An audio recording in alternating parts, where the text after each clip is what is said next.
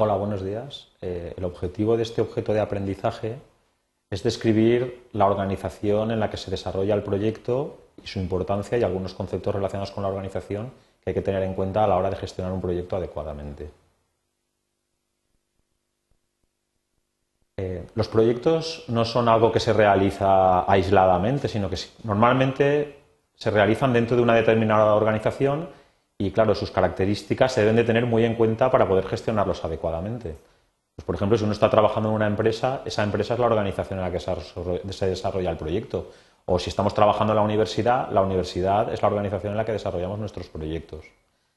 Todas las organizaciones tienen su forma de trabajar y y además muchas de ellas también lo han establecido formalmente. Esto es lo que a veces vemos como visiones, valores, normas, creencias, expectativas, políticas. Bueno, hay toda una nomenclatura de lenguaje, de documentación, de, estos conceptos, donde las organizaciones un poco intentan plasmar su forma de trabajar, su forma de realizar las cosas.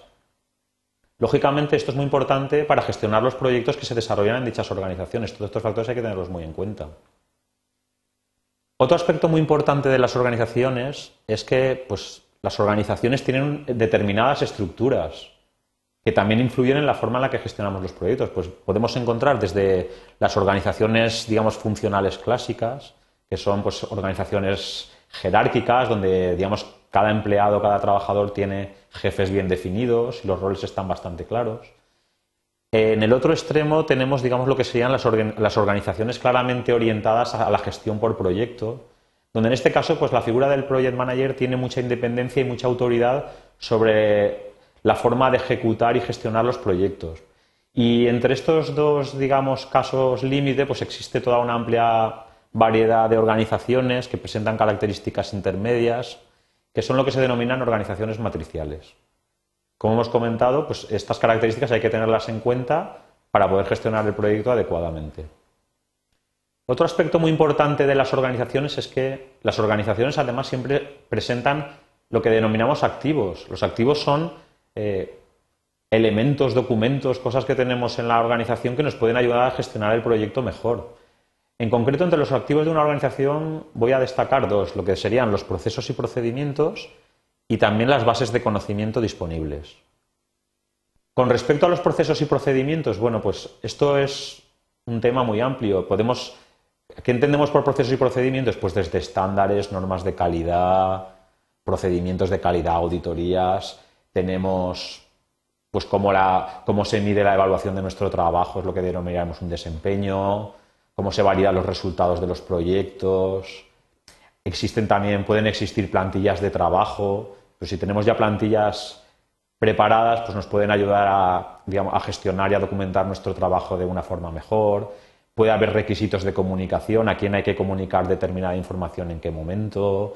Puede haber ciertos temas de control financiero que tenemos que tener en cuenta a la hora de planificar ciertas partes de nuestro proyecto, etcétera. Todo esto es lo que denominaríamos procesos y procedimientos de la organización.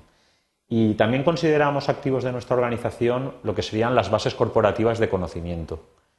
Pues dentro de las bases corporativas casi podemos decir que sería cualquier información que la organización dispone y que nosotros nos ayuda a gestionar mejor nuestro proyecto, pues desde datos de cómo se han se han realizado procesos en anteriores proyectos para saber si cuando las cosas están haciendo mejor o peor. Eh, archivos y documentos de proyectos que, que se han realizado anteriormente. Esto es a veces lo que se denomina información histórica, lecciones aprendidas.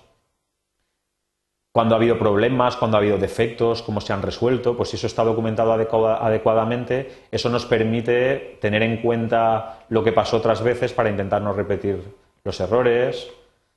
Eh, una cosa también muy importante es la configuración. Entonces, lo, normal es que cuando estamos trabajando en gestión de proyectos es muy importante tener siempre la última versión de, los planes, de las normas, de los procedimientos. Entonces, eh, es muy importante que cuando gestionamos el proyecto accedamos siempre a la última versión y la que está en vigor. Muchas gracias.